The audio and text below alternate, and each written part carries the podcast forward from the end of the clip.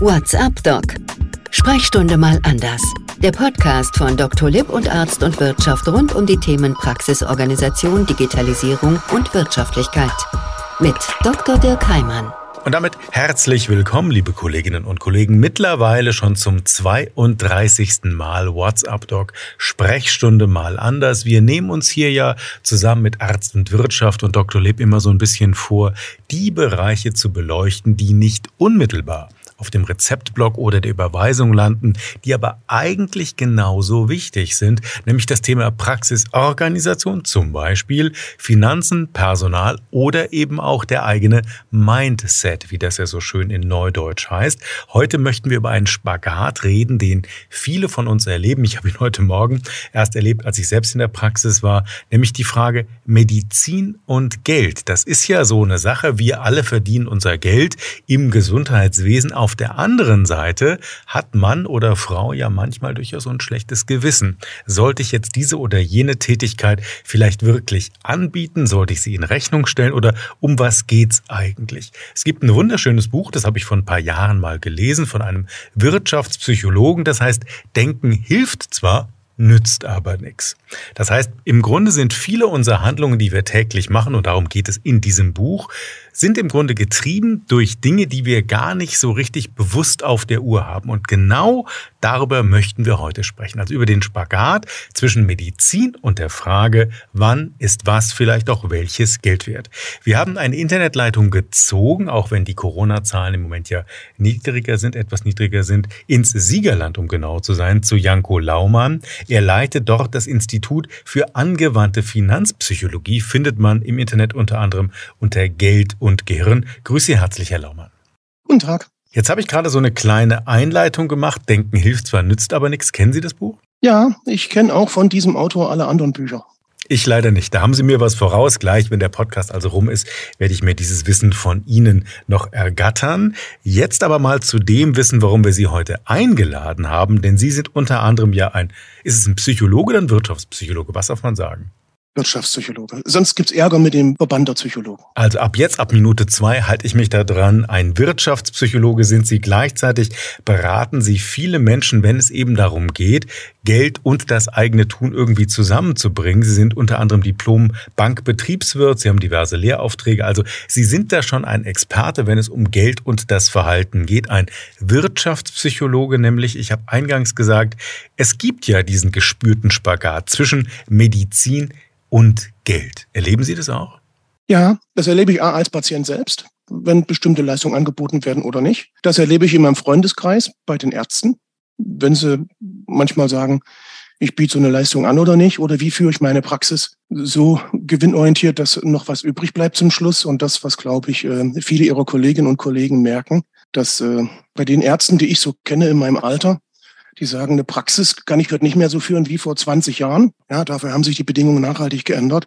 Und ich muss schon deutlich nachhaltiger wirtschaften und mich als Arzt verhalten und positionieren, damit jeden Monat noch was übrig bleibt und sich das für alle Beteiligten lohnt. Das erlebe ich schon. Das scheint ja für viele Systeme zu gelten, dass die im Laufe der Zeit immer höher organisiert werden, immer detailversessener organisiert werden. Für das Gesundheitssystem gilt das mit Sicherheit. Sie sind eben schon mitten ins Thema eingestiegen. Herr Laumann, ich vermute, Sie haben von den Igel-Leistungen zum Beispiel bei Kassenpatientinnen und Patienten gesprochen. Das ist ja ein wunderbarer Einstieg in unseren Podcast. Es ist ja genauso ein gefühlter Spagat. Da gibt es eine Leistung, die könnte ich dem Patienten vorschlagen, die kostet auf der anderen Seite aber sein oder ihr Geld. Und gleichzeitig sagen dann Institutionen wie die Krankenkassen, IG-Leistungen, die braucht's eigentlich gar nicht. All inclusive, das ist schon mit der Versicherungsgebühr abgehandelt.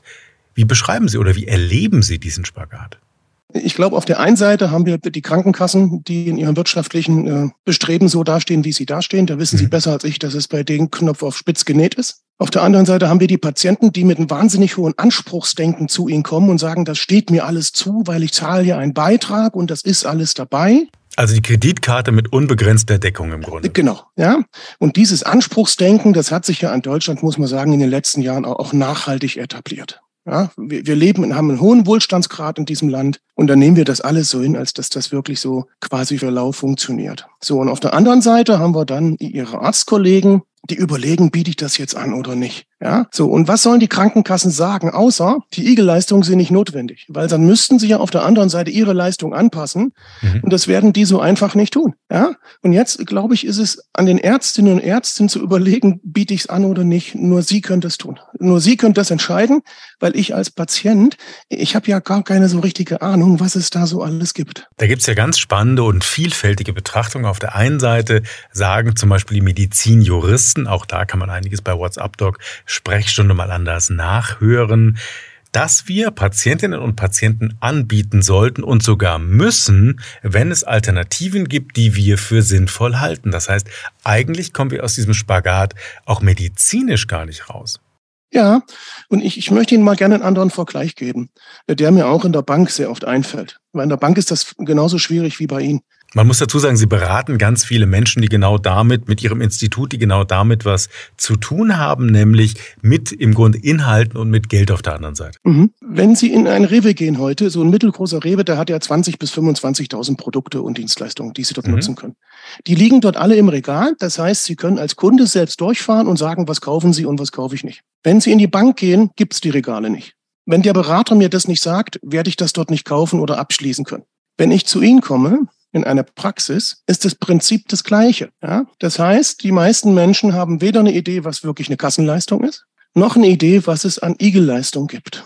So, und wenn Sie jetzt als Ärztinnen und Ärzte feststellen, dass die Igel-Leistung für den Patienten eine wichtige, richtige und gute Sache ist, dann glaube ich, ist die Aussage, die Sie getätigt haben, genauso richtig. Nämlich sind Sie verpflichtet, mich darauf aufmerksam zu machen, dass es das gibt. Das heißt, ich muss eigentlich unterstützen. Das finde ich einen spannenden Vergleich. In der Tat, ich entscheide selbst und weiß auch, was es kostet. Wenn ich durch den von Ihnen zitierten Rewe heute Abend vielleicht laufe, das habe ich genau, wie Sie es sagen, in der Praxis nicht. Und ich kann vor allen Dingen gar nicht beurteilen, ob mir das was bringt. Nehmen wir mal das Beispiel Herzkatheter zum Beispiel, kommt ja immer wieder vor bei vielen Arztgruppen. Der wird durch die gesetzlichen Krankenkassen gezahlt, das Cardio-CT zum Beispiel aber nicht. Beim Herzkatheter, normalerweise habe ich eben diesen Katheter bis zum Herzen, spritze Kontrastmittel und schaue mir an, ob die Koronarien durchlässig sind. Beim Cardio-CT brauche ich genau das invasiv beim diagnostischen Eingriff erstmal nicht. Hier muss ich aber aufklären, denn das Cardio-CT kostet vielleicht 6, 7, 800 Euro. Der Herzkatheter würde komplett übernommen. Wäre das so ein Fall? Ja, ich glaube schon, dass man das machen sollte. Und vor allen Dingen darf es nicht daran scheitern, dass ich als Arzt oder Ärztin darüber entscheide, ob mein Patient von der IG-Leistung überhaupt Kenntnis hat oder nicht. Ja, das glaube ich, dass das sollte man tunlichst vermeiden. Und, und wenn Sie wissen, für den Patienten wäre das aus vielerlei anderen Gründen eh noch eine bessere Idee, dann glaube ich, sind Sie, ohne dass ich ein Rechtsexperte bin, in der Verpflichtung drin. Und ich glaube, dass das Spannende ist einfach immer, gelingt es mir als Arzt, das so entspannt zu vermitteln, dass beim Patienten jetzt nicht der Eindruck entsteht, da will er mir unbedingt was verkaufen, was Geld bringt. Mhm. Jetzt stehen ja manche Berufsgruppen in dem, sagen wir mal, ein bisschen in dem Ogu, dass sie tatsächlich viel verkaufen. Die Zahnärztinnen und Zahnärzte mögen es mir verzeihen, aber das sind die, die das schon seit vielen Jahrzehnten machen müssen. Sicher dann auch die Gynäkologinnen und Gynäkologen, irgendwann die Dermatologinnen und Dermatologen, die das im Grunde alle zum Teil machen müssen, weil viele, viele, viele ihrer Leistungen eben nicht mehr gesetzlich vergütet sind. Warum fällt uns das dennoch so schwer aus Ihrer Sicht als Wirtschaftspsychologe? Der Umgang so mit Geld, der Umgang mit Vermögen. Wie kommt denn das? Naja, erstmal für Sie als Ärzte und Ärztin, Sie haben ja einen anderen Eid geschworen. Ja? Bei Ihnen heißt das ja nicht, gegen Euro mache ich alles oder ich verkaufe meine Dienstleistung gegen Geld. Das ist ja nicht so Ihre Idee vom Tätigsein. Ja? Ihr Beruf zeichnet sich ja aus durch einen hohen Anteil von Sinnstiftung und helfen. Und da spielt Geld nicht so die Rolle. Und das mit dem Geld in der Praxis, das hat sich ja erst in den letzten Jahrzehnten so ganz langsam rausgebildet, weil das eine System ja de facto endlich zu sein scheint. Jetzt haben wir, also das heißt, wenn ich aber jetzt durch diesen Rewe heute Abend gehe und habe das mit dem Geld verdienen überhaupt nicht hingekriegt, kann ich als Arzt, als Ärztin da auch nichts einkaufen. Das heißt, brauche ich jetzt so ein anderes, ich habe es zu Beginn mal Mindset genannt, sollten wir unseren Blick auf die Dinge ändern? Ja, Sie sollten sich, und ich will Ihnen da nicht zu nahe treten, ich bin ja auch nicht der Klugscheißer, ja, frei machen davon, dass eine Igelleistung irgendwas ist, was Sie verkaufen, nur damit Sie Geld verdienen. Weil wenn das die Idee wäre, dann wird auch ich das für schwierig halten. Wenn Sie aber wissen, dass es für den Patienten, die Patientin notwendig ist, einfach ist, gesundheitlich viel problemloser ist, nebenwirkungsrisikoärmer ist. Wie der zum Beispiel das Cardio-CT. Ja, dann glaube ich, äh, liegt es an Ihnen, mich als Patient darauf aufmerksam zu machen und das so charmant und entspannt, wie es geht. Und ich möchte auch hier mal noch so, so einen kleinen Vergleich machen, weil ich das durchaus vergleichen kann. Ich, ich kann mir schon vorstellen, dass man da manchmal so eine gewisse Hemmschwelle hat, weil man auch eine Idee hat, wie manche Patienten so drauf sind, die zu Ihnen kommen. Nochmal mit Vollversorgungsanspruchsdenken. Mhm. Und dann müssen Sie als Arzt, der von Zimmer zu Zimmer geht, sich jedes Mal überlegen, wie, wie verpacke ich das hier jetzt geschickt? Ja, wie mache ich das? Wie reagieren die Patienten überhaupt? Und ich denke, dass Patienten heute auch nicht nur einfach sind, aber trotzdem ist es an ihnen, das schlichtweg anzubieten und, und sich frei machen davon, dass es irgendwie einen Interessenkonflikt gibt, von wegen, mache ich das nur, damit ich im Monat Euros mehr in meiner Praxis umsetzen habe. Häufiger zum Rewe gehen kann. Jetzt ist unser Podcast ein bisschen mehr als zehn Minuten schon alt und jetzt würde ich gerne da nochmal nachfragen. Sie haben nämlich eben gesagt, machen Sie das so entspannt und so charmant wie möglich. Jetzt haben sicher, und das haben Sie eben auch gesagt, die meisten Ärztinnen und Ärzte das eben nicht studiert, um später den großen Porsche zu fahren, sondern um Menschen zu helfen. Genau.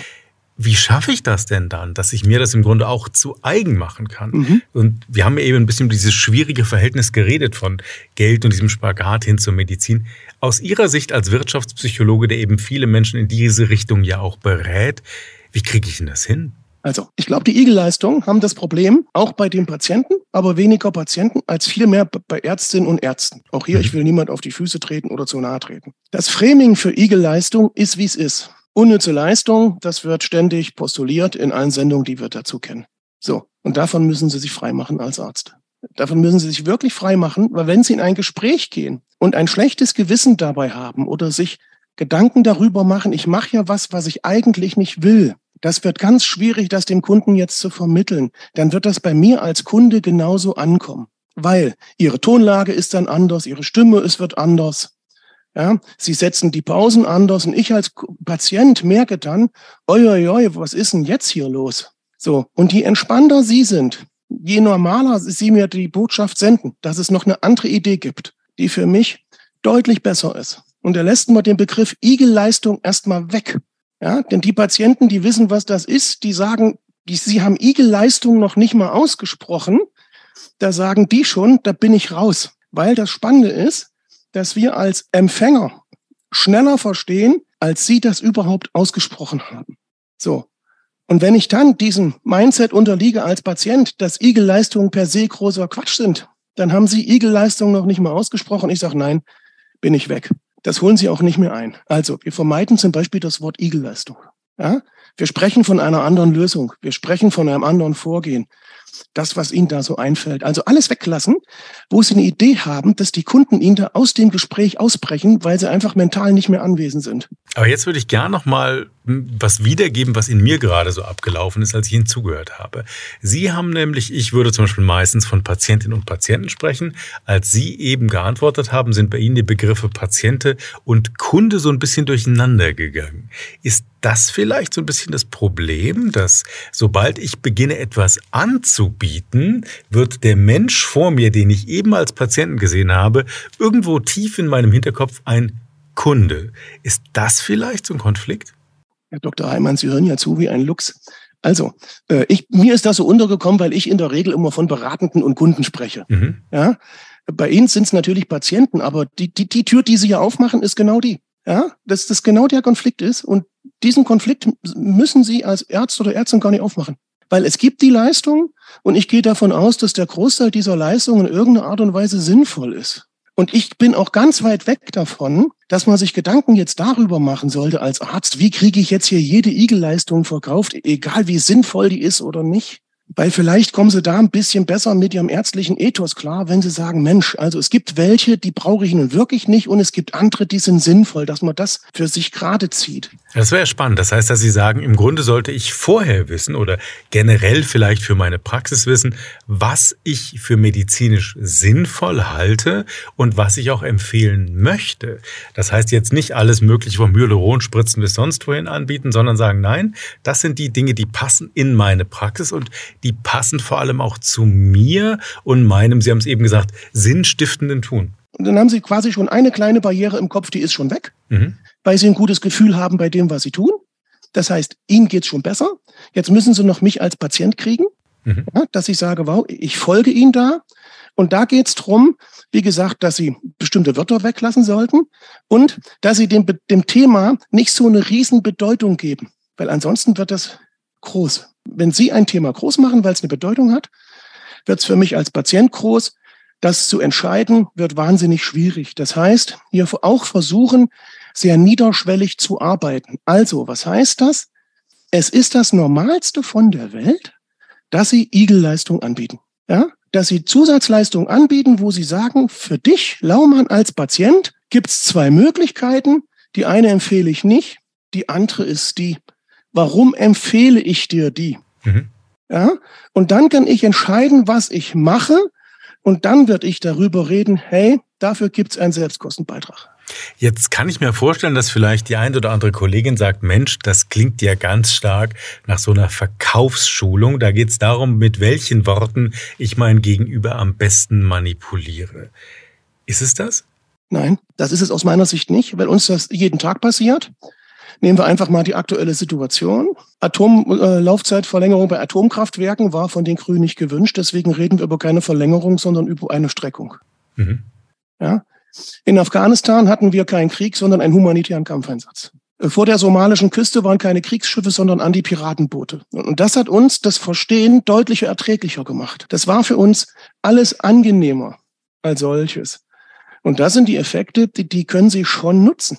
Aber Kritikpunkt wäre ja, das ist ein Euphemismus. Also sobald ich sage, Sie haben es eben als Beispiel genannt, das ist kein Kriegsschiff, das ist irgendwie ein Antipiratenboot, könnte man das ja Euphemismus nennen. Sie haben, mhm. ich würde gerne nochmal darauf zurückkommen, das sind ja nun Mittel zum, um im Grunde ein Ziel zu erreichen. Wenn ich Sie richtig verstehe, dann ist das wichtigste Ziel eigentlich, was man erreichen sollte, authentisch, ehrlich und überzeugt zu sein. Das heißt, ich sollte wirklich nur die Dinge anbieten, bei denen ich sage, das ist für meine Patientin, das ist für meinen Patienten auch wirklich besser als das, was es sonst gäbe. Genau. Und jetzt nochmal zu, zu der Situation, in der ich als Arzt oder Ärztin bin. Mhm. Wenn ich eigene Skrupel habe bei der Ansprache, wenn ich das Gefühl habe, das ist jetzt nicht das Beste für den Arzt, für den Patienten, wird sich das typischerweise in meiner Kommunikation zum Patienten niederschlagen. Und zwar in der Regel mit dem Ergebnis, dass er das nicht nimmt. Weil ich werde mich so verhalten und, und so kommunizieren, dass er irgendwie merkt, dass die Lösung nicht so ganz charmant ist. Das machen wir automatisch. Es sei denn, Sie sind alle Schauspieler, dann können Sie das anders. Das heißt, wenn Sie nicht überzeugt sind von dem, was Sie tun, merke ich das als Patient. Das heißt, wir kommen jetzt eigentlich wieder auf den Beginn unseres Podcasts zurück. Ich hatte dieses Buch genannt, Denken hilft zwar, nützt aber nichts. Da ging es ja wirklich darum, dass viele Menschen Entscheidungen treffen, die auf ganz unbewussten Ebenen dann beeinflusst werden und einem erst klar werden, wenn man sich intensiv damit auseinandersetzt. Ich würde hier gerne, Herr Laumann, das nochmal versuchen, auf den Punkt zu bringen. Es ging, es geht um diesen Spagat zwischen Medizin und Geld verdienen. Wir haben es am Beispiel der Igelleistung jetzt in den letzten Minuten mal zusammen diskutiert. Für mich löst sich dieser Spagat so ein bisschen auf, weil Sie eigentlich gesagt haben, bietet bitte nur das an, wovon ihr wirklich überzeugt seid. Und wenn ich Sie richtig verstanden habe, sollte man alles andere sowieso weglassen. Ja, dann, dann äh, verhalten Sie sich so, wie Sie sich gern als Arzt oder Arztärztin verhalten möchten. Dann sind Sie dem treu, was Sie in Ihrem Eid sich auferlegt haben. Mhm. Sie haben zweitens eine ganz saubere Argumentation und ein sauberes Verhalten gegenüber Ihren Kunden, weil Sie sagen, ich, ich biete ja nichts an, was unnütz ist. Das heißt, Sie kommen überhaupt nicht in irgendeinen komischen eine Diskussion mit sich selbst darüber.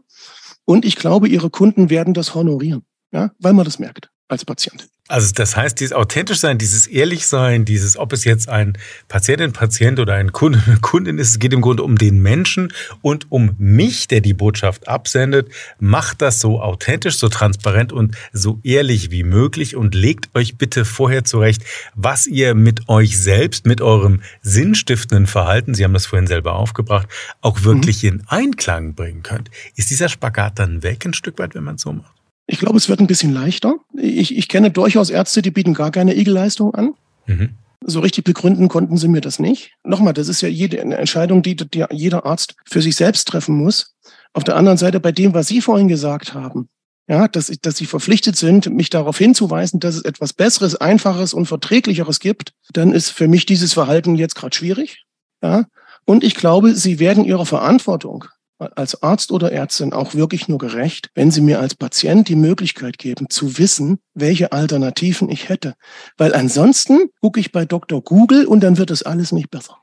Es wird nicht besser und vor allem es bewertet dann keiner für mich und es ja. ist auch keiner da, der es auf meine Situation bezieht. Janko Laumann war das. Er ist Leiter des Instituts für angewandte Finanzpsychologie. Mehr über ihn und von ihm finden Sie im Internet unter Geld und Gehirn zum Beispiel. Er ist unter anderem Wirtschaftspsychologe, hat uns das zu Beginn erklärt. Er hat sich intensiv als Diplom-Banks Betriebswirts immer wieder mit diesem Thema befasst. Er berät viele Menschen, wenn es darum geht, eben diesen Spagat aus Sinnstiftung und Geldverdienung verdienen, aufzulösen. Heute haben wir es exemplarisch mal diskutiert. Am Beispiel eben, was uns alle ja betrifft, in der Praxis. Vielen Dank, Janko Laumann.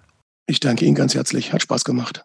Und wie immer, wenn Sie mögen, es gibt deutlich mehr Informationen zum Nachlesen von Arzt und Wirtschaft und Dr. Lipp. Allerdings, diesmal ist es eine ganze Palette. Palette heißt, wir haben mittlerweile, ich habe es zwischendurch auch schon mal gesagt, eine ganze Reihe von Folgen hier bei WhatsApp Doc Sprechstunde mal anders zu den unterschiedlichsten Themen, die sich genau damit befassen. Und um das für Sie ein bisschen leichter, ein bisschen einfacher eben wiederfinden zu machen, Sie müssen jetzt nicht alle 32 Folgen durchscrollen, gibt es Playlists bei dem einen oder anderen Anbieter. Also einfach mal reinschauen. Von Dr. Lipp wurden die eingerichtet, damit Sie da einfach mal hineinschauen, hineinhören können, welche Aspekte es zum sinnstiftenden Tum, zum richtigen Umgang damit eben noch gibt. Bei Arzt und Wirtschaft zum Beispiel gibt es auf den Seiten von Arzt und Wirtschaft, aber auch von Dental und Wirtschaft eine eigene Rubrik, die heißt Finanzen. Und hier finden alle, die es interessiert, also Ärztinnen und Zahnärztinnen zum Beispiel, alles rund um dieses wichtige Thema. Wir haben eben ja, muss man sagen, in aller Verkürzung, Herr Laumann und ich jetzt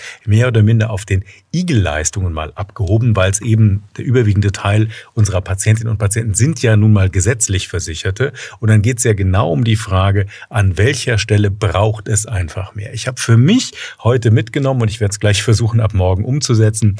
Mit das Wichtigste ist wahrscheinlich authentisch zu sein und das kann ich nur sein, wenn ich ausschließlich solche Leistungen, sei es für gesetzlich versicherte oder privat versicherte Patientinnen und Patienten anbiete, die ich auch wirklich als Mediziner für richtig und wichtig halte. Also für den Einzelfall geboten, wie das ja immer so schön heißt.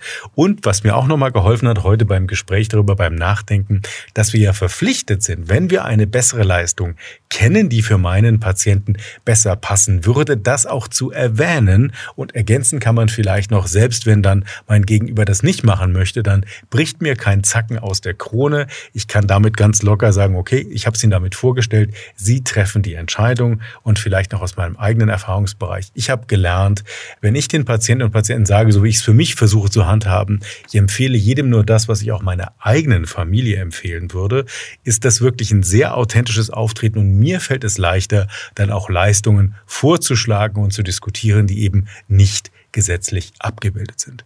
Das war's für heute. WhatsApp Doc Sprechstunde mal anders mit der 32. Folge. Schön, dass Sie dabei waren. WhatsApp Doc Sprechstunde mal anders. Der Podcast von Dr. Lipp und Arzt und Wirtschaft rund um die Themen Praxisorganisation, Digitalisierung und Wirtschaftlichkeit. Mit Dr. Dirk Heimann.